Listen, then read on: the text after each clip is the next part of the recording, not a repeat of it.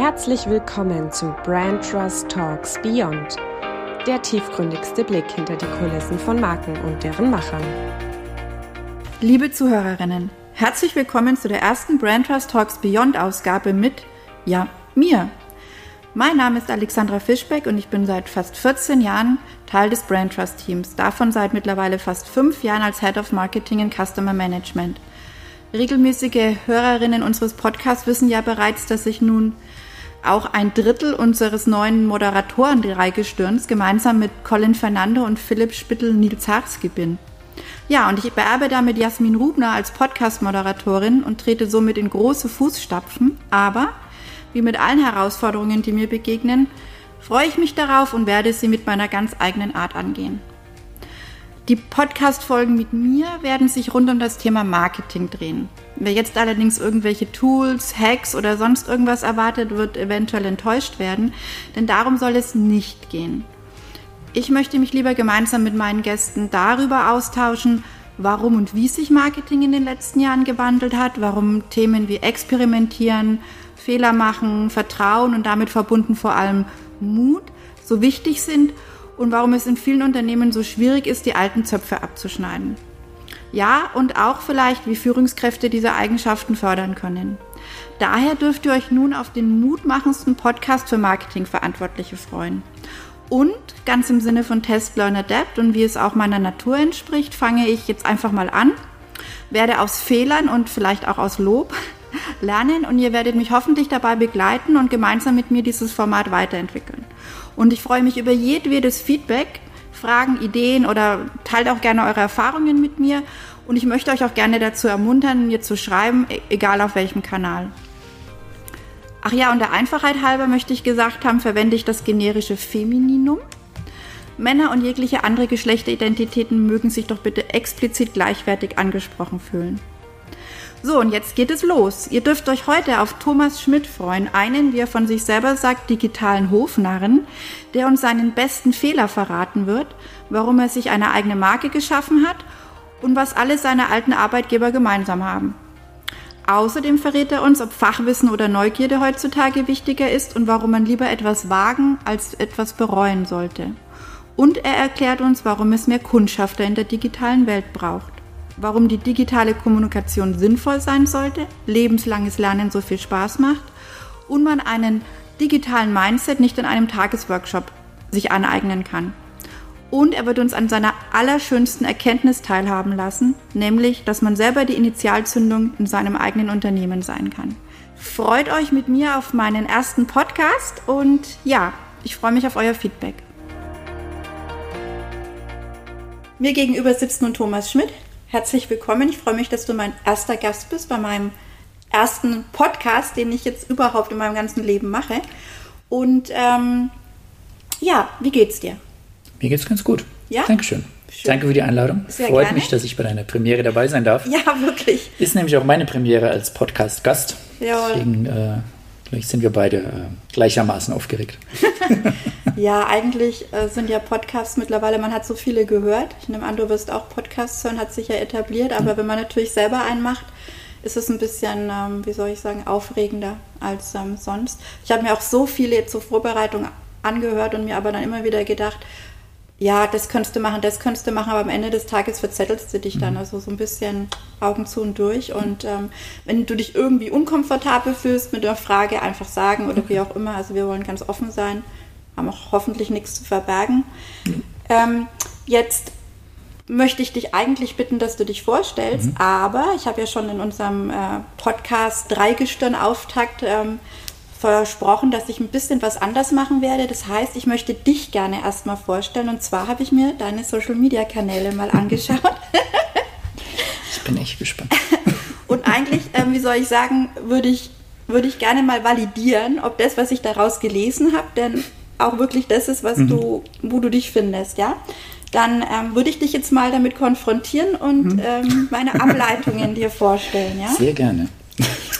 Also, und es ist rein spekulativ, ne? Also, es gibt, glaube ich, keine Airline, der du nicht folgst, kein, kein Land gefühlt, kein Reiseführer, den du nicht folgst, was jetzt aber nicht so überraschend ist, weil das ist ja jetzt schon Man weiß ja, wenn man dich ein bisschen verfolgt, dass du auch einen Reiseblog gemeinsam mit deiner Frau hast. Aber ich wollte es zumindest erwähnen, das wird sehr deutlich. Du bist aber trotz deiner vielen Reisen ziemlich fest in der Metropolregion verankert. Also du kommst ja auch aus Erlangen. Du unterstützt gerne kleine lokale Geschäfte und Bars, Restaurants, was auch immer. Bist schon Nürnberg, Erlangen, Schwabach habe ich gefunden. Fürth ist ein bisschen unterrepräsentiert, müssen wir mal drüber reden, ob das Gründe hat. Du gehst gerne auf Festivals, bist einem Bierchen auch gerne von kleinen regionalen Brauereien nicht abgeneigt und du fährst Vespa und du isst und kochst sehr gerne. Aktuell Zimtschnecken. Das war das letzte. Die Themen Nachhaltigkeit und Female Empowerment liegen dir am Herzen so ein bisschen, aber du bist da jetzt nicht unbedingt dogmatisch unterwegs. Du bist Hip-Hop-Fan, vielleicht auch mal ein bisschen Soul und Funk, ein echter Sneakerhead, stehst auf Memes und Graffiti und magst grundsätzlich so ein bisschen schrägen Humor und hast dich sogar mal als digitalen Hofnarren beschrieben. Das, da, muss ich, da möchte ich gerne noch was dazu hören. Dein Lieblingswort ist so Mhm. Und zwar schon, schon länger. Du siehst gerne Tatort und eigentlich feierst du am meisten die ganzen Twitter-Kommentare, die dann parallel dazu laufen. Und da haben wir definitiv was gemeinsam. Geht mir übrigens auch so beim Eurovision Song Contest. Wenn du da auf Twitter gehst, ist es so viel mhm. amüsanter als die ganze Show. Ähm, du bist ein bisschen retro unterwegs, gehst gerne so in kleine, authentische Kinos, hörst auch gerne Schallplatten Du beschäftigst dich viel mit Fotografie, vermutlich natürlich auch wegen deinem Reiseblog, logisch, das sind ja sensationell schöne Bilder, die du da machst. Und äh, spannenderweise, du bist in Erlangen, aber ich habe jetzt nicht erkannt wirklich, ob du Team Adidas oder Team Puma bist, sondern ich glaube, du bist irgendwie beiden zugeneigt, was ich ja von Erlangen mhm. gar nicht so kenne. Die haben ja immer so eine Präferenz. Und du magst amerikanische Late-Night-Shows, die Sopranos und die Simpsons. Mhm. So hab's gleich. Deine Wurzeln liegen in der Slowakei. Du magst irgendwie Fußball, aber bist jetzt nicht so ein krasser Hardcore-Fan. Und du versuchst im allgemeinen Chaos immer Struktur und auch ein bisschen Auszeiten dir zu schaffen. Und das war jetzt ein bisschen überraschend. Du folgst einigen Supermodels. Da habe ich jetzt nicht spekulieren wollen, warum. Vielleicht magst du das ja aufklären. Also zusammengefasst würde ich sagen, du bist ein sehr humorvoller Genussmensch, der nicht auf jeden Hype aufspringt, der es aber wahnsinnig gern neue Dinge entdeckt, die kleinen Dinge im Leben wertschätzt, immer in die Ferne schweift, aber fest in der Heimat verwurzelt ist. Ja. So. Nee, trifft schon. Also ich würde mal sagen, zu 90 Prozent trifft es sehr, sehr gut. Ja? Habe ich noch was Überraschendes? Also warst du überrascht oder war das alles, was so du sagst, gut? Nein, es ist schon, also ich finde es interessant, dass du mir mal spiegelst, wie ich da so außen wahrgenommen werde. Mhm. Also, ähm, aber ich, ich, ich glaube, es ist jetzt nichts dabei, wo ich gegensteuern müsste. Weil mit den meisten kann ich auch, ähm, das, das, äh, da stehe ich auch dazu. Was ich aber nur, ähm, also zwei Sachen, die, die du ja selber für dich rausgefunden hast, wo es noch ein bisschen unklar ist. Also Team Adidas oder Puma, also ich bin Adidas. Okay. Also ich habe auch äh, eigentlich, ja, eigentlich nur Adidas statt Puma. Also Adidas, Nike sind so meine, weil du hast auch gesagt, ich bin kleiner Sneakerhead. Also ich habe da schon eine äh, dezente Schuhsammlung, was natürlich in Schuhgröße 47 auch ganz schön viel Platz einnimmt. Oh weh. Ja. Aber da ist eigentlich, wenn ich recht überlege, nichts von Puma dabei. Also ich bin schon eher Team Adidas. Aber bewusst? Dann. Oder hat sich das so ergeben, weil die einfach Das sind einfach die, die Modelle, wobei inzwischen Puma schon ganz gut mhm. nachlegt. Mhm. Also da sind ganz schöne Sachen jetzt auch dabei, die rauskommen. Okay. Aber eigentlich bisher hauptsächlich Adidas. Ähm, sonst, du hast doch noch gesagt, meine Wurzeln lägen in der Slowakei. Das finde ich ganz interessant. Das habe ich jetzt einfach mal abgeleitet, weil auf, in irgendeinem Profil, und das äh, vermischt sich jetzt gerade in meinem mhm. Kopf, ähm, hattest du als Sprache Slowakisch mhm. angegeben. Und dann dachte ich, okay, warum kann man Slowakisch? Und dachte ich, okay, wahrscheinlich sind deine Wurzeln da mhm. irgendwie. Ja, meine, sagen wir, meine angeheirateten Wurzeln sind ah, da. Weil okay. meine Frau kommt aus Bratislava, mhm.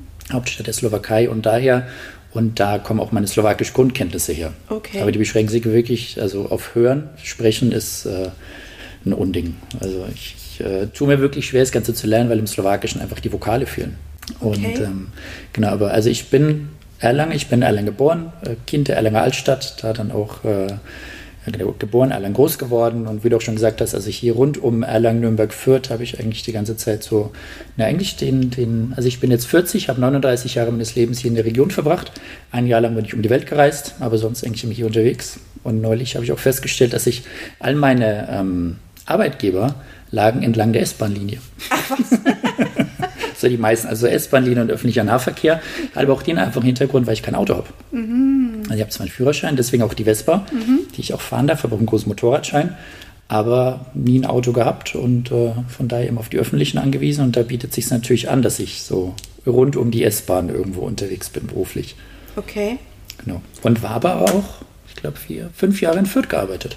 Okay, also es ist Zufall, dass du gerade Fürth nicht folgst, weil ich habe Schwabach gesehen, Erlangen, ja. Nürnberg, aber irgendwas mit Forchheim auch irgendwo. Wobei, also ich weiß gar nicht, wie lange habe ich mir, wie lange habe ich mir deine Profile angeschaut und wirklich, du hast so viele Leute, denen du folgst, das war, ich habe endlos gescrollt äh, und versucht, so ein, so ein Muster zu erkennen mhm. letztendlich. Das machen ja die wenigsten. Ja, aber ich mhm. finde es halt super spannend, weil du verrätst schon was über dich und wenn sich jemand die Mühe macht, das geht, würde mir ja bei mir genauso gehen, da würden Leute Dinge draus lesen. Das ist ja auch mhm. oft das, warum Leute Angst haben, dass sie überhaupt nach außen treten. Mhm. Wobei diese Mühe macht sich ja faktisch eigentlich mhm. keiner, um ehrlich zu sein. Aber es ist, ist spannend und freut mich, dass ich da so eigentlich ganz gut gelegen bin. Aber eins muss ich noch klarstellen. Unbedingt. Also wir waren ich auch gar nicht hier. Thema Fußball. Also Fußball bin ich leider echt raus. Also da liegst du leider komplett daneben. Also mit ich habe mich nur gewundert, warum man einzelnen äh, Fußballern folgt. Du hast drei gehabt. Soll ich dir sagen, welche? Ja, bitte. Thomas Müller. Okay. Jürgen Klinsmann und Hans Sapai.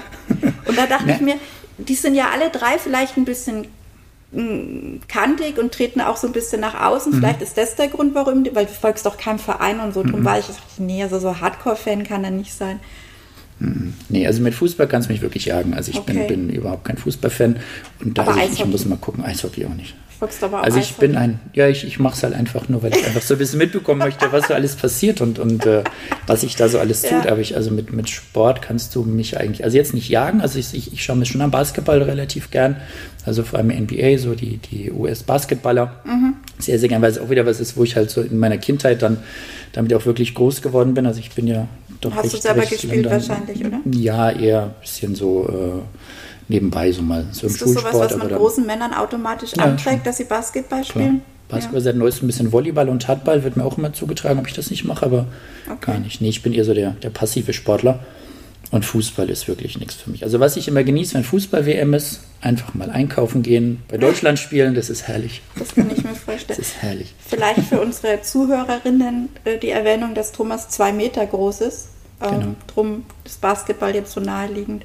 Ja, also ich habe versucht, eben da, wo ich öfter mal was aufgepoppt ist, da habe ich dann eben gedacht, ich mhm. erwähne. Magst du das denn mit den Supermodels aufklären oder ist das jetzt irgendwas, wo du sagst, kannst du dir auch nicht erklären? Also ich würde mal sagen, die Supermodels kommen genau daher, wo die Fußballer herkommen.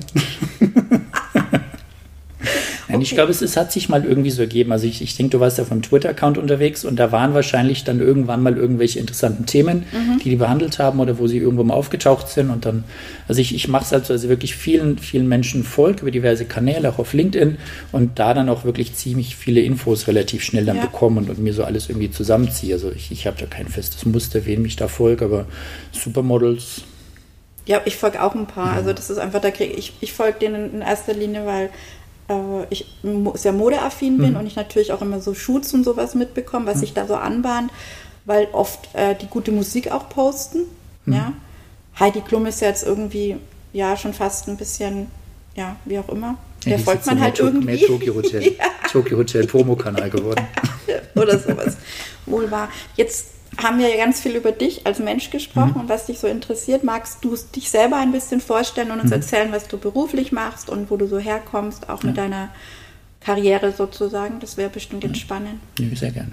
Genau, also mein Name ist Thomas Schmidt. Ganz wichtig, Schmidt mit TT Tischtennis. Das mhm. ist die große Unterscheidung. Ähm, ich bin nicht der Thomas Schmidt, der mit Felix Lobericht einen Podcast macht. Mhm. Also nicht, dass jetzt da sich jemand falsche Hoffnungen macht. Tommy Schmidt bin ich mhm. nicht, sondern ich bin einfach Pixel Schmidt. Aber man braucht ja mit dem Namen einfach eine Unterscheidung. Also Thomas Schmidt ist ja quasi Max Mustermann. Deswegen äh, bin ich eigentlich, ich glaube jetzt seit knapp 2010, glaube ich, bin ich unterwegs als Pixel Schmidt. Ich würde auch sagen, hier in der Region Erlangen-Nürnberg-Fürth schon m, bekannt unter dem Namen. Was ich eigentlich mache, also ich, ich hole mal ein bisschen weiter aus. Ich bin äh, 40 Jahre alt, bin in Erlangen geboren, groß geworden, zwei Meter groß hatten wir gerade schon.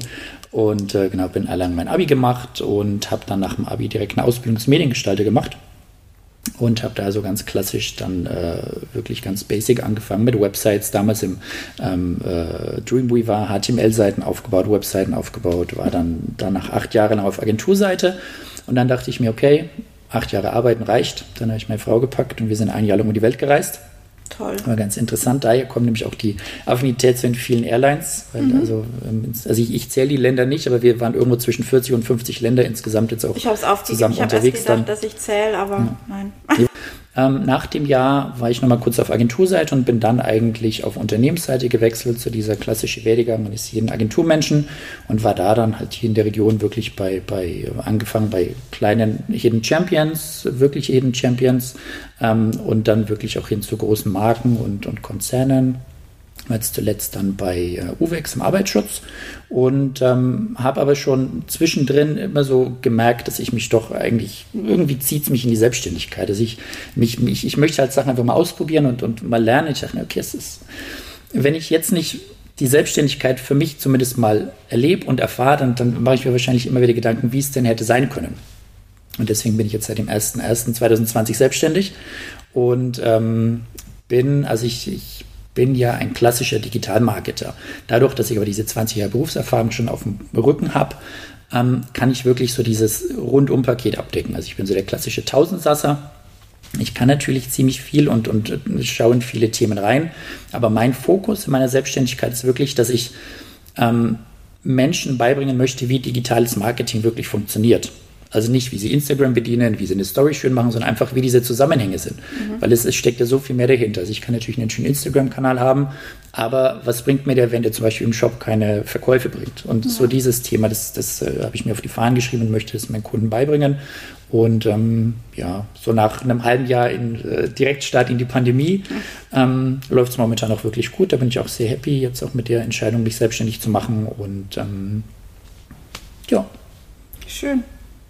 Klingt, Genau.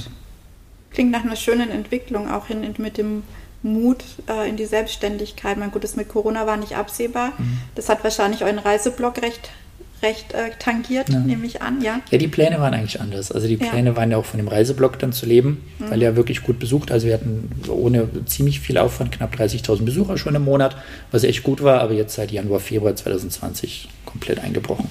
Da geht nichts.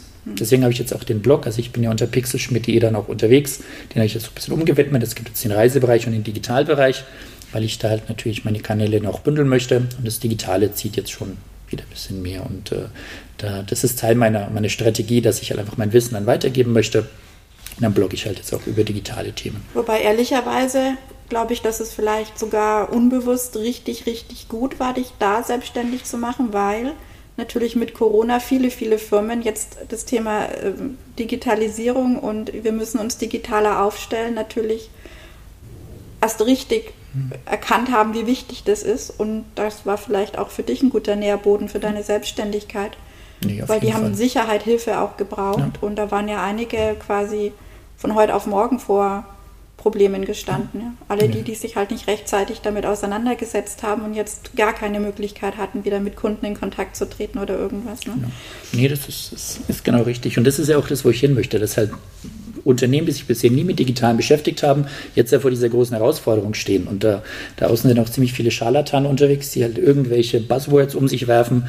Und äh, ich, ich Ja. sehe es halt immer so, wenn, wenn jemand zu mir kommt und ein Buzzword nach dem anderen rausschmeißt und es aber nicht in eigenen Worten erklären kann, dann, dann steckt da auch nicht allzu viel Substanz dahinter. Und ich möchte einfach den Unternehmen was an die Hand geben, dass sie da auch die richtigen Fragen stellen und auch bestimmte Kennzahlen dann auch einfach verstehen und hinterfragen können.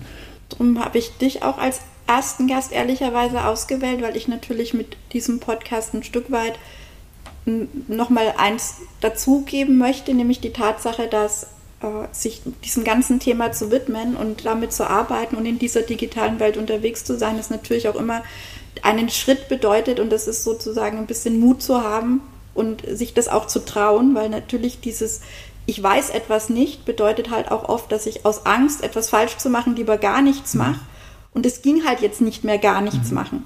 Und so ein bisschen diese, diese kleinen Schritte, die zu etwas führen können und die so viel dann bewegen können, da irgendwo auch Mut zu machen dafür und gerade auch in etablierten Unternehmen mit, mit älteren Mitarbeitern ist es ja oft die größere Aufgabe. Es geht ja gar nicht immer so um die ähm, um das, um, um, um das, das, das faktische, technische Know-how. Es geht eher darum, so ein bisschen die Leute da zu animieren und ihnen Mut zu machen, dass sie sich das auch ähm, mal ausprobieren. Ja, also es ist, und da denke ich, hast du auch ganz viel Erfahrungen gemacht, egal ob auf Agenturseite, mit Sicherheit auf Unternehmensseite und natürlich jetzt auch in deiner Selbstständigkeit, jeweils vielleicht ein bisschen in einer anderen Rolle.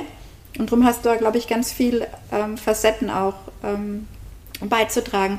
Ich möchte nur gerne mit einem ähm, schönen etablierten Ritual von unserem Podcast beginnen, nämlich dir drei Einstiegsfragen zu stellen. Und zwar wäre die erste Frage, wie ist denn dein Einwortwert? Also wie würdest du dich mit einem Wort beschreiben? Also mein eines Wort ist Kundschafter. Kundschafter. Mhm. Kundschafter.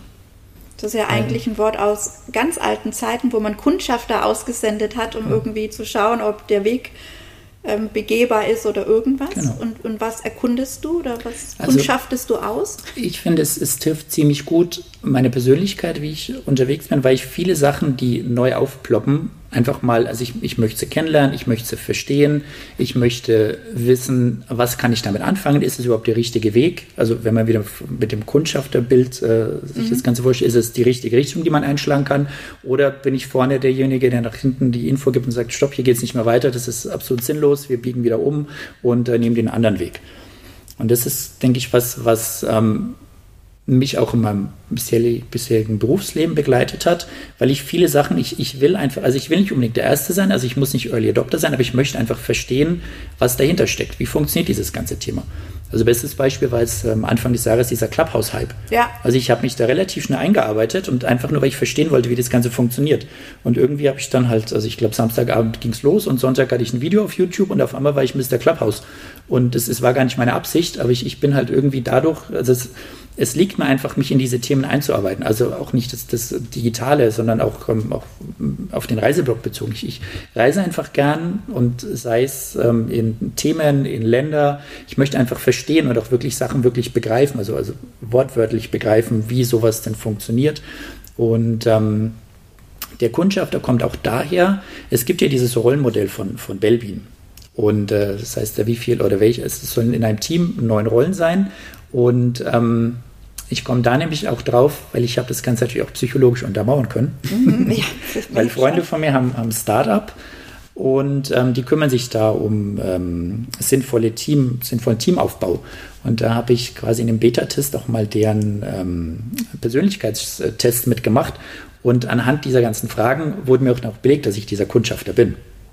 Also ich habe es auch wirklich schwarz auf weiß, dass ich, dass das alles so, so wie ich unterwegs bin, wirklich auch dieser, dieser Rolle entspricht. Und ich, ich fühle mich damit eigentlich wirklich ganz wohl. Also auch, auch wie du gesagt hast, so dieser altertümliche Begriff, also damit kann ich mich schon anfreunden, dass mhm. ich, ich habe irgendwie so einen Tross hinter mir und äh, ich, ich versuche diesen Tross in die richtige Richtung zu lenken. Wenn ich es jetzt wieder auf meine Kunden ähm, ummünze, habe ich ein Unternehmen hinter mir und das vertraut mir und das, das glaubt mir, dass da, wo ich die jetzt hinschicke, da ist es sinnvoll für dieses Unternehmen und ähm, wenn ich da aber doch irgendwelche Unwegsamkeiten entdecke, dann äh, vertrauen Sie mir auch, dass ich Ihnen sage, dass das die falsche Richtung ist und ähm, dass, dass Sie dann doch meinen Rat ähm, annehmen. Das ist eigentlich eine sehr, für jedes Unternehmen eine sehr luxuriöse Position, die du hast, weil du natürlich ganz viel Sicherheit geben kannst, dass sie nicht irgendwo den falschen Weg nehmen oder in Untiefen geraten, mhm. um jetzt mal bei sowas bleiben.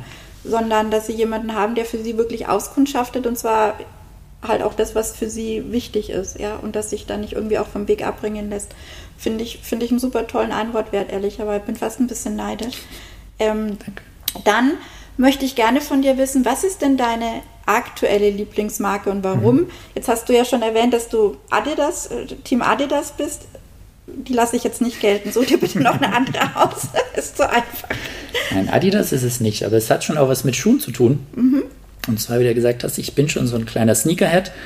Aber es ist natürlich nicht einfach, also zu Sneakern gehört ja noch mehr. Also ich habe Schuhgröße 47, allein da Schuhe in der Größe zu bekommen, ist wirklich schwer. Was aber noch schwerer ist, ist natürlich passende Socken. Ah. Und da gibt es momentan eine sehr coole Marke, nennt sich Snox. Mhm. Also Kunstwort aus Sneaker und Socks. Mhm. Und es ist ein ja, wirklich junges Startup. Also ähm, es ist äh, Johannes Kliesch und sein Cousin Felix. Die beiden kommen, wenn ich mich nicht ganz täusche, aus Mannheim. Und die hatten nämlich auch das Problem, dass sie einfach gern passende ähm, Socken und Boxershorts haben wollten, haben aber nichts gefunden. Ach, jetzt nicht und mehr Schuhe daher, und Krawatten, sondern genau. äh, Socken und Boxershorts. Genau, okay. und daher haben die jetzt dann nämlich erst über, über Amazon FBA und diese ganzen Themen halt dann ähm, ihre Socken vertrieben. Und das sind so diese kleinen Füßlinge, die natürlich, wenn du schöne Sneaker anhast, dann sollen die nicht von, von irgendwelchen hässlichen weißen Socken gestört werden, sondern dass dann schön die Socken im Schuh verschwinden. Und ähm, ich mag die Marke einfach, weil sie es wirklich geschafft haben, die Marke schön aufzubauen. Und äh, sie machen das aber auch nicht im stillen Kämmerchen, sondern die sind auf LinkedIn ziemlich aktiv. Also kann ich wirklich empfehlen, den, den, ähm, dem Johannes Kliesch einfach mal folgen. Auch wieder einer der Accounts, den ich halt einfach folge, weil ich da auch ziemlich viel Wissen mitnehme. Und ähm, was er und sein Team nämlich machen, die, die nehmen auch wirklich die Abonnenten mit auf ihrer Reise, was sie dann alles machen. Also sie, sie zeigen, wir machen jetzt AB-Tests im Shop, das und das hat funktioniert, das hat nicht funktioniert. Wir bauen jetzt unsere SEO-Strategie auf, diese Keywords haben funktioniert, die haben nicht funktioniert. Und also man, man lebt wirklich mit, wie dieses Unternehmen wächst. Und jetzt ist es halt von diesem ähm, Cousin gespannt bis auf 40 Mitarbeiter gewachsen. Und das finde ich schon richtig, richtig beeindruckend. Und, und äh, ich, ich mag es halt auch einfach, weil die, die Jungs, die sind halt einfach wirklich authentisch. Also die, die stellen sich auch vor die Kamera, zeigen ihre Lagermitarbeiter und zeigen einfach den kompletten Prozess. Und äh, also wenn du Snox kaufst, dann weißt du eigentlich schon ganz genau, wer das alles verpackt hat. Du kennst die Leute dahinter, du kennst die Gründer. Und die sind momentan meine, meine aktuelle Lieblingsmarke. Sensationell. Und was ist deine Lieblingsmarke aus der Kindheit, Thomas? Ja, meine Lieblingsmarke aus der Kindheit ist ähm, Palomino. Palomino. Palomino. Ich hoffe, ich, ich, ich erinnere mich richtig. Genau. War das, war das die, die Kinderkleidermarke von C&A? Diese schwarze, dieser schwarze Hengst. Ja, genau. Ja.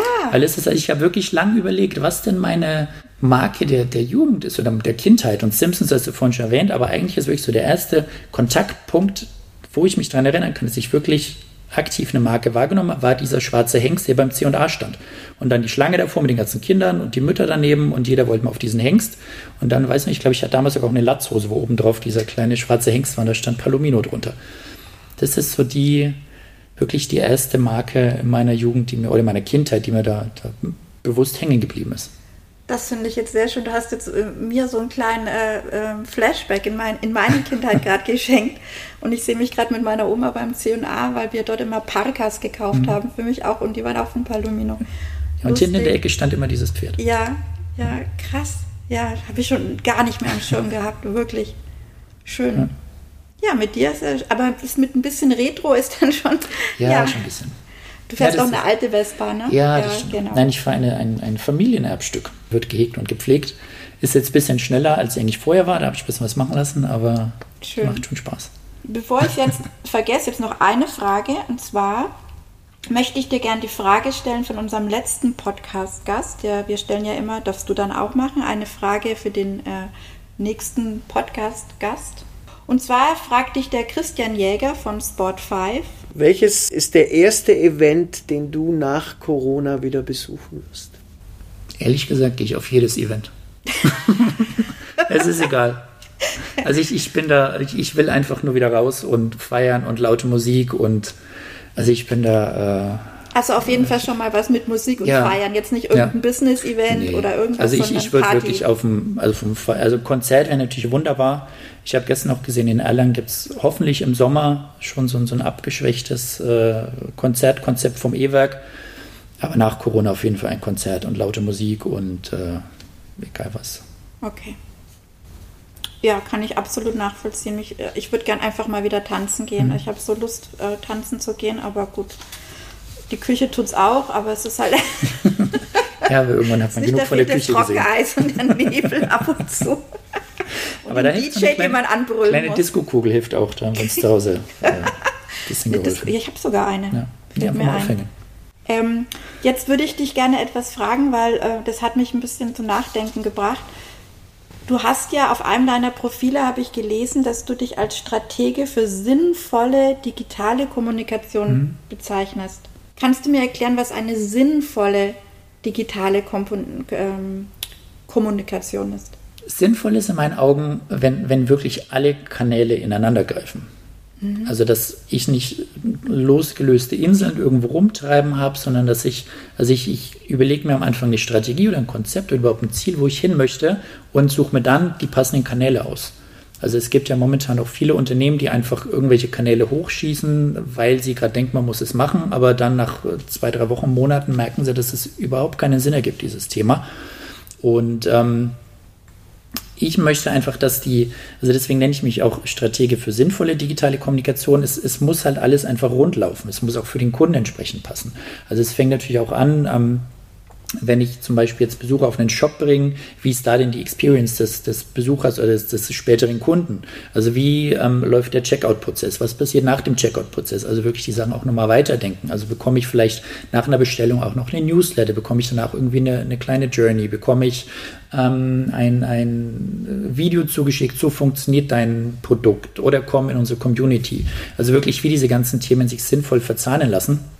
Es ist das, was ich mit diesem ähm, Spruch auf äh, LinkedIn hast du ihn gefunden, mhm. äh, wo ich mich beschreibe. Also am Anfang hatte ich natürlich auch so diese klassischen, ich helfe Unternehmen bei und sowas, aber das ist nicht das, wofür ich stehe. Also ich möchte wirklich dieses, dieses, diese Sinnhaftigkeit in das Digitale und vor allem auch diese Scharlatane, die ich vorhin schon angesprochen habe, davon gibt es wirklich viele, so diese kommen in die WhatsApp-Gruppe und ich mache dich reich. Mhm. Ähm, da ist einfach zu viel unterwegs und halt auch wieder mit dem Hintergedanken, dass es halt die, die Menschen einfach nicht verstehen, was Digitales ist. Also es, es gibt viele Sachen, ich mache das jetzt seit 21 Jahren und viele Sachen sind für mich komplett selbstverständlich, auch wenn es um allein Hashtags, also ich weiß genau, wenn ich einen Hashtag aussuche, dann muss es die und die Qualitäten haben, so und so muss es ausschauen. Aber bei Kunden ist es vielleicht so, die möchten halt einfach nur einen bestimmten Begriff aus einem ähm, Produkttext verwenden. Ergibt überhaupt keinen Sinn. Und deswegen so dieses, ähm, wie man diese Sachen schön zusammenbringt. Wie stelle ich mir das denn vor in den, in den Unternehmen? Oder erzähl doch mal aus deiner auch Unternehmensvergangenheit wie, wie, wie nähern sich denn dort die Leute diesen Themen? Also ist es dann irgendwie der Marketingleiter, der dann irgendwann kommt, wir brauchen jetzt, wir brauchen jetzt einen Account? Ähm, oder sind es dann eher die Mitarbeiter, die verstehen, dass man jetzt langsam halt neue Wege gehen muss? Wie, wie einfach ist es ähm, sozusagen die, die Dinge einzuführen und mit wie viel Widerstand von welchen Leuten ist man da konfrontiert? Weil das klingt jetzt so einfach, was du sagst, mhm. ist es ja aber nicht. Gerade wenn ich in, in, in größeren Unternehmen bin, die eher, ja, noch, ich sag mal in Anführungsstrichen, das Marketing von früher gewöhnt waren. Wir hauen halt irgendwas raus und die Leute müssen es uns glauben. Das geht ja jetzt nicht mehr. Aber es gibt noch viele Unternehmen, die so agieren und sich dann aber auch wahrscheinlich irgendwann mal wundern und dann in Aktionismus verfallen. Was sind da so deine Erfahrungen? Also vor allem in großen Unternehmen ist es schon das Problem, du hast halt bestimmte Hierarchien und gewachsene Strukturen. Und da ist es nicht immer leicht, diese Strukturen aufzubrechen. Mhm. Also es ist halt, also klar, es ist eine gewisse Denke, die da ist, aber natürlich möchten sie auch bestimmte Menschen ja nicht unbedingt wandeln, weil da ja dann auch wieder, so wieder Thema Mut, ähm, ich, ich muss mich einfach trauen, mal was Neues zu machen, auch mal vielleicht einen Fehler Fehler machen, diesen Fehler auch eingestehen, wenn es nicht funktioniert. Aber es ist auch viel mit, mit diesem Thema, ich, ich könnte auch mein Gesicht verlieren. Wenn ich jetzt, also ich, ich setze die ganze Zeit immer aufs gleiche Pferd und, und irgendwann überlege ich mir, okay, vielleicht können wir mal in die andere Richtung, aber dann wird vielleicht auch diese Stelle, die ich jetzt ja schon habe, vielleicht obsolet, weil ja eine ganz andere Stelle dann vielleicht viel besser damit mhm. äh, beauftragt wäre. Das sind so diese, diese großen, also ich würde mal sagen, diese gewachsenen Strukturen einfach sind dieses wirklich große Thema und auch einfach dieses Unverständnis. Also es, es ist für viele einfach ein großes schwarzes Loch, vor allem digital, da, da schmeißt man Geld rein und weiß eigentlich gar nicht, ob hinten bei irgendwas rumkommt. Also die, die, die Akzeptanz ist schon da und man merkt auch, dass was ist, aber ich glaube, es sind auch, vor allem in Unternehmen ist es meistens so, es, es gibt schon ein paar Vorreiter, die schon bestimmte Sachen bewegen möchten, aber du brauchst halt immer in einem Unternehmen auch Mitstreiter. Also nicht nur auf deiner Ebene, sondern auch wirklich ein, zwei Ebenen weiter oben. Also ich rede jetzt mal vom Angestelltenverhältnis, ähm, die einfach deine Ideen auch mittragen und die so ein bisschen deine, deine, ähm, dein, ja, dein, deine kleine Community da ist. Also im Idealfall schaffst du es dir in einem Unternehmen wirklich so, einen, so, einen, so einen kleinen, äh, ja, so einen kleinen Inkubator selbst aufzubauen. Also musst du nicht gleich bloß äh, zum Geschäftsführer sagen, hallo, ich hätte gerne in Berlin hier eine Firma aufgekauft, sondern vielleicht einfach mal selber anfangen und dann auch so diese, ich, ich mag diesen Spruch, ähm, dass man äh, lieber um Erlaubnis bitten soll, statt, ähm, Entschuldigung, lieber, lieber, um Entschuldigung statt um Erlaubnis. Mein Credo. genau. Also einfach mal loslegen und schauen und wenn es funktioniert, dann kann man auch beweisen, dass dieser Weg dann auch wirklich funktioniert hat. Wenn es nicht funktioniert hat, dann kann man natürlich aber auch, also da muss man ja auch den, die, den Mut haben, sagen, okay, ich habe es zumindest probiert und es hat nicht funktioniert, aber es hat nicht funktioniert, weil, also dass man daraus auch wieder seine Rückschlüsse zieht. Also es ist halt wirklich so, ein, so dieses ständige sich bewegen und äh, dieses, wie sagt man so schön, dieses lebenslange Lernen, das, das musst du halt auch einfach im Unternehmen weiterhaben, weil es, ist, es gibt nichts Schlimmeres, als wenn du in einem Unternehmen ständig sagst, wir haben das schon immer so gemacht und so bleibt es auch. Weil andere Unternehmen ziehen natürlich dran vorbei. Definitiv. Ich habe da einen ganz schönen Spruch gelesen. Die Analphabeten des 21. Jahrhunderts werden nicht diejenigen sein, die nicht lesen und schreiben können, sondern diejenigen, die nicht lernen, verlernen und neu lernen können. Es hat mich irgendwie sehr berührt, weil irgendwie trifft es auf den Punkt, ja, und gerade du als Kundschafter, sag ich mal, wenn du jetzt in so etablierten Unternehmen bist und mit deinen Ideen, also immer wieder was Neues vielleicht dazulernen, erkundschaften, das dann wieder ins Unternehmen tragen, die Leute ja mitnehmen wollen. Wie schlimm war das für dich? erstens mal da immer wieder vielleicht gegen Wände zu stoßen und zweitens würdest du diese, diese These, die, das war Alvin Toffler, die die aufge, der die aufgestellt hat, würdest du die so unterschreiben, dass das die Analphabeten des 21. Jahrhunderts sind? Also die These würde ich auf jeden Fall unterschreiben.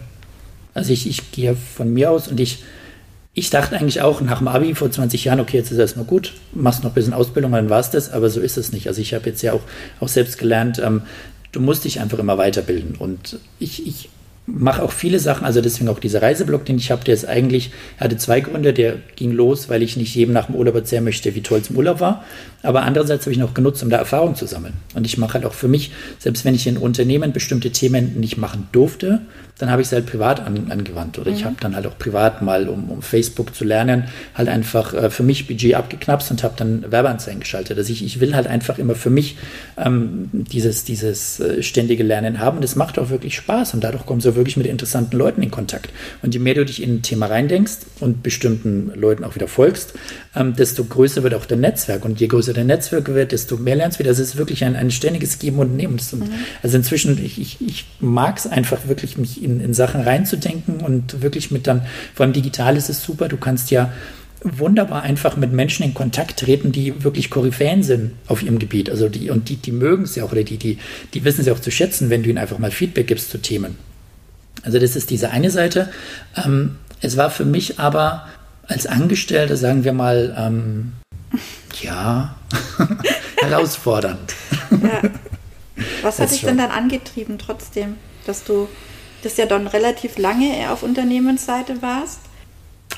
Ja, wobei ich auf Unternehmensseite, also ähm, sagen wir es mal so, ich, ich, war lange auf Unternehmensseite, aber nicht lange bei einzelnen Unternehmen.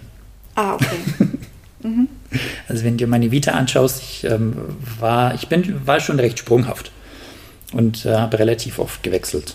Also das Ganze schon. Aber da war ich ähm, für mich dann auch einfach, also mir und den, den Unternehmen gegenüber einfach ehrlich und habe gesagt, das, es ist halt irgendwie nicht das und wir kommen da nicht zusammen und dann bin ich auch gegangen. Also ich bin immer von mir aus gegangen und habe mal eine neue Herausforderung gesucht. Würdest du denn behaupten oder wenn man, wenn du dich entscheiden müsstest, was ist wichtiger heutzutage für Menschen, die im, im Marketing unterwegs sind und gerade im, im, im digitalen Bereich, ist Fachwissen wichtiger oder eher die Tatsache, dass du dich, dass du eben mutig bist, dass du entlernen kannst oder immer wieder Neues lernen willst und einen gewissen äh, ja, Kundschaftergeist vielleicht auch hast? Also Fachwissen ist natürlich wichtig, aber das haben wirklich viele da draußen. Also Fachwissen kann man sich anlernen. Das ist, das ist kein Ding. Du, du machst Schulen, du machst Workshops, dann hast du dieses Fachwissen. Aber wirklich, wir haben es in der Schiffschool gelernt, dein, dein Mindset, das muss einfach passen. Und da würde ich schon eher sagen, also Marketingmenschen sollten natürlich ihr, ihr Wissen parat haben, das schon, aber die Denke muss einfach stimmen. Das ist das, das Wichtigste in meinen Augen. Denken halt auch wirklich dieses, dieses Netzwerk, das du hinter hast.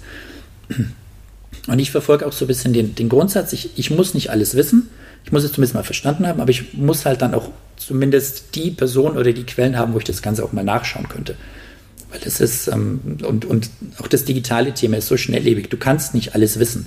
Also ich, ich muss auch gestehen, ich habe bei TikTok enorme Wissenslücken. Mhm. da bin ich, bin ich schon fast raus. Also es ist mir schon fast peinlich, das zuzugeben, aber ich, ich, äh, ja. ich ja, für so einen Digitalmarketer ist es schon äh, schwer, aber es ist halt auch irgendwas, wo ich bisher noch keinen Sinn für mich gesehen habe. Aber das wäre auch was. Also ich könnte mir TikTok-Fachwissen, könnte ich mir einfach aufladen und dann habe ich das. Aber ich muss halt auch einfach ähm, neben diesem, diesem Mindset, aber auch einfach so, so ein, du, du bildest halt auch einfach deinem Umfeld gegenüber ein bestimmtes Vertrauen, wenn du halt einfach diese Kompetenz dann auch ausstrahlst und, und dieses, diese, diese Denke dann, dann wirklich nach außen trägst. Jetzt ähm, sind wir ja beide in der Shift School gewesen, nicht in der gleichen Klasse. Äh, ehrlicherweise magst du mal kurz unseren Zuhörerinnen erklären, was denn die Shift School ist? Sehr gerne. Die Ein kleiner Markenbotschafter vielleicht. Mal kurz räuspern. Die Shift School ist ja, oder war jetzt ja inzwischen. Ja, die hat also sich ja schon wieder transformiert. Genau, in ne? dem Sinne gibt es die Shift School nicht mehr so, wie wir sie kennengelernt haben. Shift School ist Deutschlands erste Akademie für digitale Transformation und ist eine berufsbegleitende Weiterbildung und bildet Digital, Digital Transformation Manager aus. Mhm. Das sind 18 Monate. Ich glaube, doch bei dir waren es auch 18 Monate. 18 Monate. Genau. 18 anstrengende Monate. Mhm. Ja, aber auch äh, sehr, sehr schöne inspirierende Monate. und schöne, ja. Sehr. Also man verbringt Wochenenden äh, in, in äh, ja, aber sehr inspirierender Umgebung, sagen wir es mal so. Und man hat Kontakt zu schon Vordenkern eigentlich auf diversen Themen. Es ist nicht so diese klassische Weiterbildung, wo du irgendwelche Berufsreferenten ähm, hast, die noch alte PowerPoint-Folien dann zeigen, sondern es sind wirklich Menschen, die von Montag bis Freitag in ihrem Beruf sind, Marketing, Leitung, CEO, Startup-Gründer. Und am Wochenende stellen die sich dann halt bei der Shift rein und erzählen dann wirklich von ihren aktuellen Learnings. Ja, und alles sehr interaktiv. Hattest du auch die Momente, wo du eigentlich nur mal da sitzen wolltest und dich berieseln lassen und nein, wieder, wieder irgendeine Gruppearbeit oder wieder irgendwas tun? Ja. Ja, ja aber ich habe lange überlegt, warum ich unbedingt, unbedingt diese Weiterbildung machen wollte, die schon ja zusätzlich zum Job äh, war und deinem eigenen Leben und schon ähm, irgendwie viel mit einem gemacht hat. Und jetzt würde mich interessieren, warum bist du dorthin? Also was hast du dort dir erhofft und was hast du dir gesucht? Weil du warst ja jetzt schon sehr, eher schon in der digitalen Welt verankert und hast ja auch schon Erfahrungen gehabt. Warum, warum bist du dorthin? Was wolltest du dort noch für dich lernen? Also mein eigentlicher Antrieb, die Schiffschool zu machen, war, weil ich, ähm, also ich, ich wollte einfach mal wieder was was machen, also nebenberuflich mich, mich weiterbilden. Und ähm, also ich habe vorher auch schon äh, mein, mein, ähm, an der BRW meinen Kommunikationsdesigner gemacht, damals Mitte 2000. Ähm, aber irgendwie war die, der Zeitabstand dazwischen war schon zu lang. Und ich wollte mich einfach mal wieder so ein bisschen herausfordern und so ein bisschen mein, mein Gehirn kitzeln. Und was ich auch überlegt habe, weil, also ich habe gesagt, ich habe nicht studiert, ich habe das Ganze von der Pika auf mit der Ausbildung gelernt, habe überlegt, ob ich vielleicht berufsbegleitend noch einen Bachelor mache, irgendwo so in die Richtung und dann so den akademischen, ähm, den, den Weg einschlag. Habe mich dann aber dagegen entschieden, weil ich mir dachte, ich, ich habe jetzt so viel Berufserfahrung und ich brauche eigentlich keinen Titel mehr. Also das, das bringt mir nichts mehr. Und ich fand einfach dieses Konzept der Shift School so interessant. Also bei mir war es ja noch anders. Ich habe mich ja für die Shift School beworben, als ich noch gar nicht wusste, was Shift School eigentlich ist. Also ich habe natürlich von der Class One schon so grob mitbekommen, die haben irgendwelche Autos mit Post-its beklebt und machen irgendwie ganz komischen Quatsch und kleben Post-its.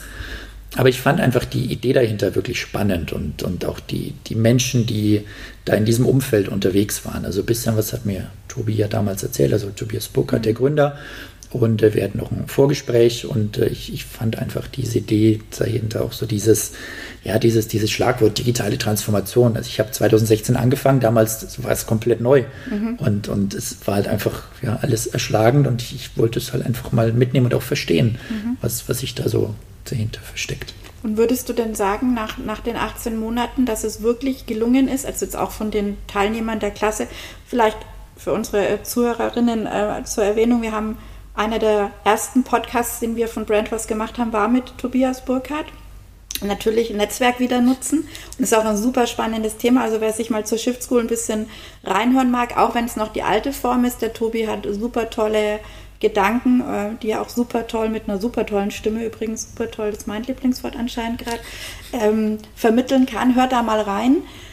Aber in der, in das gibt es immer Klassen und in der Klasse sind immer so zwischen 16 und 25, je nachdem, verschiedene Leute aus ganz unterschiedlichen Bereichen, ähm, Lebensumständen und, und Altersgruppen, die sozusagen gemeinsam an, am, am Mindset arbeiten, um, in der, um zu lernen, in der digitalen Welt sozusagen, ja, nicht zurechtzukommen, aber sich die zu erschließen vielleicht. Und würdest du denn sagen, dass, dass das so einfach ist? Also braucht es 18 Monate tatsächlich, um diesen Mindset, um eben mutiger zu sein, voranzugehen, zu entlernen, ähm, sich Herausforderungen aus, auch zu stellen, tatsächlich auch um Ängste zu überwinden, weil es geht ja, wenn ich Mut habe, auch ganz oft um Angst. Würdest du sagen, dass das wirklich auch diese 18 Monate gebraucht hat? Weil es gibt ja, jetzt vielleicht nicht zum, zum Thema Scharlatane, aber es gibt ja viele, die bieten dir da so ein Tagesseminar an oder mal einen Workshop, ja? Ähm, wie bewertest du das? Also also ich fand die, die 18 Monate schon genau richtig. Mhm. Also es ist, es ist wirklich eine, eine, Entwicklung und es ist einfach ein Prozess. Und ich muss nur gerade wieder so lächeln, weil wir haben ja am, am, also am Anfang jedes Schiffsschultags hatten wir ein Ritual mhm. mit Tor. Tor ja, von auch. Horn. Zeremonienmeister. Genau, ein äh, Künstler aus Fürth. Und ähm, am Anfang dachte sich jeder, oh, was, was passiert da, was, was müssen wir jetzt machen? Und, ja, ja. und ähm, also ich fand so, so diesen, diesen Wandel allein bei diesem Ritual so interessant. Am Anfang war jeder war, war komplett erschrocken, wenn es die neue Aufgabe gab, mhm. weil du, du musst ja dann, also bekommst die Aufgabe und innerhalb von zehn Minuten musst du dann diese Aufgabe dann, dann erfüllen. Also sei es äh, zu zweit unter einem Karton sitzen, stillschweigend, äh, sich zehn Minuten lang äh, in die Augen schauen, ohne was zu sagen. Und am Anfang war jeder wirklich komplett erschrocken und zum Schluss hin, es, es war einfach, also ich will nicht sagen, man war gebrochen. Aber man, man war schon sehr, sehr bereit, ähm, da einfach, ja, also es, es, waren eigentlich auch keine Hemmungen mehr großartig da. Und es ist, also Tor ist jetzt ja dieses, oder das Ritual ist das eine Beispiel, aber du, du brauchst schon eine gewisse Zeit, um, um wirklich deine, deine Gewohnheiten zu ändern. Und die Schiffskur bezeichnet sich ja auch, also diese, diese Wochenenden sind auch einzelne Sparks. Also es ist ja nicht, dass du rausgehst und dieses Thema sofort kennst, sondern bekommst eine Initialzündung und mit dieser Zündung kannst du dann was anfangen oder kannst auch nichts anfangen. Du findest halt genau die Themen, die für dich interessant sind. Und ich denke schon, dass diese 18 Monate schon genau richtig waren. Und vor allem auch, dass du deine Klasse wirklich kennenlernst, weil großes Thema der Schiffsschule ist ja Netzwerken. Und wenn du jetzt nur einen einen Tagesworkshop machst, dann ist es wirklich schwer, ein Netzwerk aufzubauen. Du kennst deine Teilnehmer nicht. Aber so habe ich jetzt halt wirklich, also über diese Schiffschool, wir hatten ja jetzt fünf Klassen, also fünf Klassen mit im Schnitt 20 Teilnehmern, also knapp 100 Menschen, die dann auch wirklich interessant sind und, und von denen man sich oder wo jeder dann ähm, voneinander profitiert. Also dieses Netzwerk ist wirklich unschlagbar. Es ist das direkte Netzwerk und davon profitiere ich jetzt auch mit meiner Selbstständigkeit. Weil ich genau weiß, wenn ich ein Problem habe oder alleine Frage zu einem Thema, ich weiß genau, wen ich fragen kann oder welche Person mich äh, zwei Schritte weiter wieder zu jemand anders weiterempfehlen könnte. Also. Ja, also ich gebe dir recht, ähm, das, also ich möchte nicht, dass jetzt irgendjemand denkt, wir werden noch nicht bezahlt von der Shift School. Das ist nur einfach, dass das so viel mit einem gemacht hat. Und ich eben auch gemerkt habe, ich hätte nie in einem Tag Workshop oder selbst in einem Wochenende Workshop lernen können, diesen, diesen, diesen Mut zu entwickeln, auch wenn der in, vielleicht in dir schon verankert ist, zu sagen, ja, ich bin Kundschafter, ich probiere mal was aus, aber sich selber ein Stück weit, selbst dieser Podcast ist jetzt für mich schon wieder so ein kleines, äh, äh, eine Sache, wo ich vielleicht vor, vor der Shift School mir richtig, richtig in die Hose gemacht hätte, weil du exponierst dich ja ein bisschen, ja, du gehst nach außen, du stehst für was, ähm, du wirst vielleicht bewertet, wie du sprichst oder was du tust. Und jetzt habe ich, sage ich eben, ich probiere es, ja, und ähm, ich lerne mit jedem Podcast was dazu und, und hole mir danach auch Feedback, natürlich auch von dir ein. Und das hätte ich ohne die Schiffspool nicht so locker, glaube ich, ähm, abgehandelt. Also, und da habe ich einfach immer wieder mit, mit kleinen Aufgaben gelernt, was genau kann passieren. Und das ist genau diese Haltung und eben auch ein bisschen dieser Mut. Was kann denn eigentlich passieren, wenn ich mal was ausprobiere? Ich kann ja nur dazu lernen, ja. Und ähm, ich habe es ich hab's direkt auch äh, in, ins Unternehmen mitgetragen. Also wenn man, wenn ich in, in das Wort Challenge erwähnt habe, haben alle schon, oh nee. ja.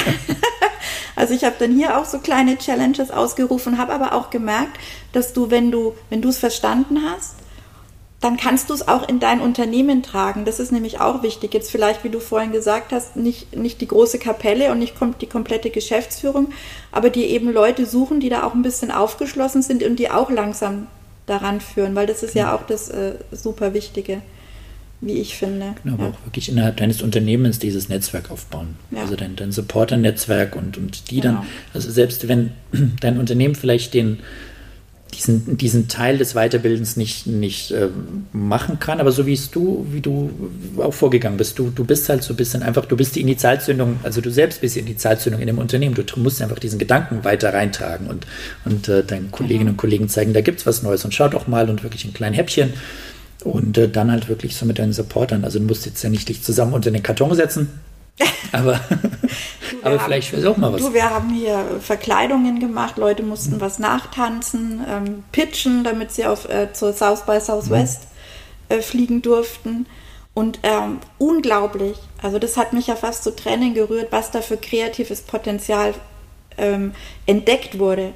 Also diese, diese ganzen kleinen Dinge, die man dann auch anstößt, was ich, was ich vielleicht auch einfach mal jetzt nach draußen mitgeben möchte einfach auch mal was auszuprobieren im Unternehmen. Da wird so viel kreatives Potenzial freigeschaltet, was man vorher gar nicht erkannt hätte. So viele neue Möglichkeiten.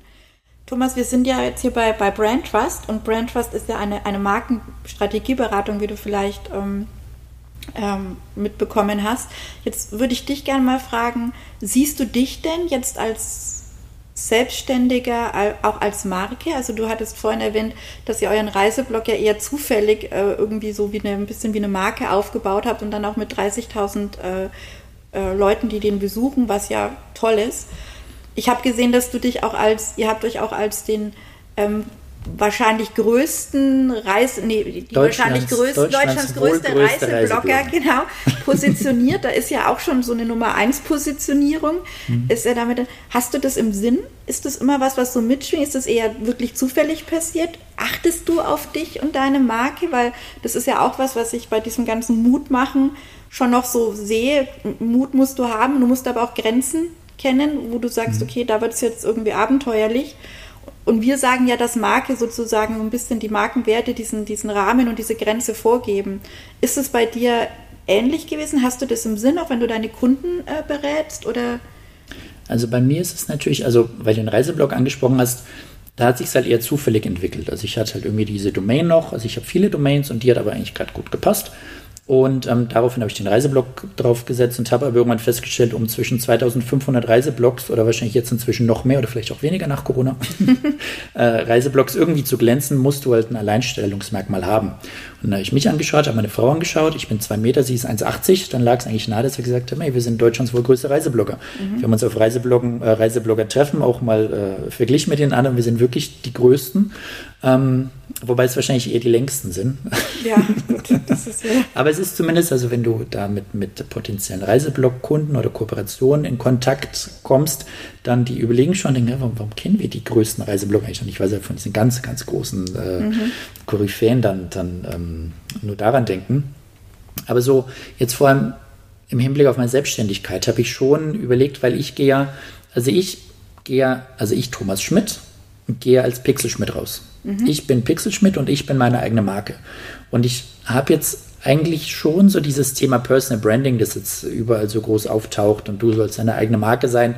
Also ich, ich tue mir halt schwer als Thomas Schmidt, mich irgendwie zu positionieren. Weil es gibt erstens ganz viele von uns. Mhm. Einzige Unterscheidung ist TT oder DT, die gibt es auch noch. Ähm, und deswegen, also ich, ich habe ja auch ein paar so, so kleine Kniffe, wie ich vorhin gesagt habe, Schmidt mit Tischtennis. Es gibt Tischtennis und Damentennis. Manchmal sage ich auch Schmidt wie Gott der braucht ein bisschen. Ja. Ist, kann ich auch nicht überall bringen. Aber ich finde, Pixelschmidt ist einfach besser, weil es auch einfach so dieses ganze Thema um, um, umreißt, für das ich halt stehe. Also Pixel fürs Digitale, ähm, Fotografie und, und äh, alles, was irgendwie online unterwegs ist. Und ich bin mir inzwischen schon sehr bewusst, was ich nach außen rausgebe und, und wie, ich mich, wie ich mich zeige. Und ich möchte jetzt auch, vor allem wenn ich mit meinen Kunden spreche, also ich möchte natürlich, also meine Markenwerte sind auch die Werte, die ich als Person lebe. Also da geht es natürlich auch um, um, Zuverlässigkeit und Vertrauen. Also ich, ich möchte jetzt meinen Kunden nicht irgendwelche Sachen versprechen, die ich nicht halten kann. Also ich habe auch dann gelernt, dass ich natürlich, ich, ich, wenn ich meinen Kunden sage, ich kann das und das machen, das kann ich aber nicht machen, dann wissen die es auch zu schätzen. Und es ist viel schlimmer, wenn ich das im, oder wenn ich im Vorfeld sage, ich kann das nicht, dann ist es besser, als wenn ich danach irgendwann im Projekt sage, äh, nee, sorry, äh, war von vornherein schon klar, dass das nichts für mich ist.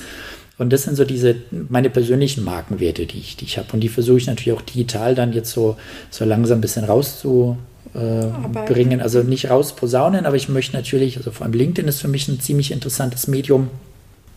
Und ähm, das ist auch was, was ich mir jetzt schon öfter überlegt habe, also zum Richtung Personal Branding. Es gibt ja auf LinkedIn diesen Social Selling Index.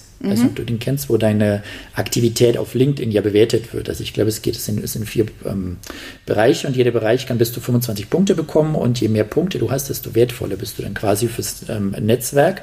Und da habe ich mir aber auch gedacht, eigentlich ist es doch wenn ich jetzt als, als Angestellter eines Unternehmens, wenn ich jetzt einen ziemlich hohen Social Selling Index habe, weil ich aktiv bin auf diesen ganzen Netzwerken, wäre es aber doch eigentlich nur legitim, wenn ich mir diesen äh, Social Selling Index vielleicht sogar auch Teil meines, als, als Teil meines Gehalts irgendwie anrechnen lasse. Weil ich bin ja dann schon Richtung Personal Branding, auch ein Corporate Influencer. Weil wenn ich natürlich auf LinkedIn sehr, sehr, sehr präsent bin, dann ist ja auch mein Arbeitgeber wiederum präsent. Also ich, ich trage ja die Marke meines Arbeitgebers nochmal nach außen. Aber das ist was, wo ich in letzter Zeit ziemlich viel drüber nachdenke. Also mal angenommen, ich würde jetzt eine Anfrage bekommen für eine Festanstellung bei einem Unternehmen, dann würde ich, glaube ich, schon auch überlegen, ob ich nicht sogar meinen, meinen Wert, den ich als, ich meine, jeder ist in irgendeiner Weise Influencer, aber den ich jetzt mit, mit meiner prädestinierten Stellung, die ich da habe, ähm, also ich, ich bringe dem Unternehmen auch einen, einen gewissen Werbewert und den könnte ich mir natürlich auch bezahlen lassen. Oh, hoffentlich hören das jetzt unsere Leute nicht, weil, weil ich, Wir können sie rausschneiden. Weil ich, weil ich seit Jahren ja dafür kämpfe, dass die eben das, dass sie sich als Corporate Influencer mhm. verstehen. Und das halt auch ganz viel damit zu tun hat, wie mutig Leute sind, dass sie eben nach außen treten mit einer Meinung etc. Äh, super spannend, könnten wir, glaube ich, glatt den nächsten Podcast dazu machen, weil da, glaube ich, gibt es ganz, ganz viele Ansatzpunkte und mhm. ganz, ganz viele Themen. Jetzt hätte ich zum Abschluss, weil wir leider langsam zum Abschluss kommen müssen, Thomas, obwohl es sich gerade so richtig äh, schön anfühlt, unser, unser Gespräch. Es fehlt noch ein nettes Frühstück und ja. Ähm, das holen wir nach irgendwann. Und zwar würde ich dir gerne noch zwei Fragen zum Abschluss stellen. Einmal, was war dein bester Fehler also ich muss gestehen, mein bester Fehler war 20 Jahre Festanstellung. Okay. Weil es, es war, mm, ich, ich konnte durch diese Festanstellung, also ich, ich merke jetzt als Selbstständiger einfach, wie, wie schön diese Freiheit ist, die ich mhm. habe. Also ich kann alles selbst gestalten, wie ich möchte. Ich, ich, ich kann äh, mit, mich mit den Leuten umgeben, die ich, die ich möchte, mit den Kunden arbeiten. Aber in den 20 Jahren Festanstellung habe ich so viel gelernt und auch wirklich Thema Netzwerk. Ich, ich habe dadurch, dass ich bei vielen Unternehmen war, auch ein, schon darüber ein riesiges Netzwerk aufgebaut. Deswegen, ähm, ja, würde ich sagen, 20 Jahre Festanstellung. Ist vielleicht hart zu sagen, dass es ein Fehler war, aber es, es war, es war gut. Zum Status quo heute halt in der Rückbetrachtung. Genau. Ja? Genau. Ja. Also wenn ich jetzt wirklich meinen aktuellen Status nehme, ähm, ich, ich wundere mich, warum ich mich nicht schon früher getraut habe, mich selbstständig zu machen. Aber ich hätte mich wahrscheinlich nicht früher selbstständig machen können, ohne meine Festanstellung und ohne meine ganzen Erfahrungen, die ich gesammelt habe und ohne dieses, also wirklich dieses, dieses äh, Standing, das ich jetzt halt da in dieser Unternehmenswelt habe, ähm, hätte ich das wahrscheinlich nicht so ad hoc machen können. Ich bin auch in meiner Selbstständigkeit mit, mit äh, glaube ich, gleich zehn Kunden gestartet und es ist halt schon was, was halt nicht so äh, von heute auf morgen kommt. Mhm. Ja, und am Ende profitierst du jetzt von etwas, was du dir halt über die Jahre auch aufgebaut hast, dein Netzwerk und, und erntest jetzt natürlich auch. Ne? Also das ist natürlich ja. super schön. Spannend. So, und jetzt kommt tatsächlich die letzte Frage, äh, Thomas. Und zwar, welche Frage möchtest du denn unserem nächsten Gast gerne stellen, die er dir beantwortet? Mich würde interessieren, welchen Tipp gibst du jemandem, der deinen Job hat, an Tag 1? In diesem Job? Das ist aber mal eine Denksportaufgabe. Da bin ich sehr gespannt auf die Antwort. Tolle Frage. Ja. Lieber Thomas, vielen lieben Dank für deine Zeit, für die tollen äh, Insights und für den Spaß, den wir hatten. Leider konnten ja alle nicht sehen, wie oft wir gelächelt haben und ein bisschen die Mimik, das fehlt ein bisschen beim Podcast. Er hat mir riesen Spaß gemacht. Ich hoffe, dir auch. Ja, auf jeden Fall. Ich bin ganz zuversichtlich, dass wir irgendwann von dir auch mal einen eigenen Podcast hören werden und ähm, freue mich noch, dass wir im gemeinsamen Netzwerk sind und sicherlich das eine oder andere Mal noch übereinander stolpern werden. Vielen lieben Dank. Sehr gerne. Danke für die Einladung.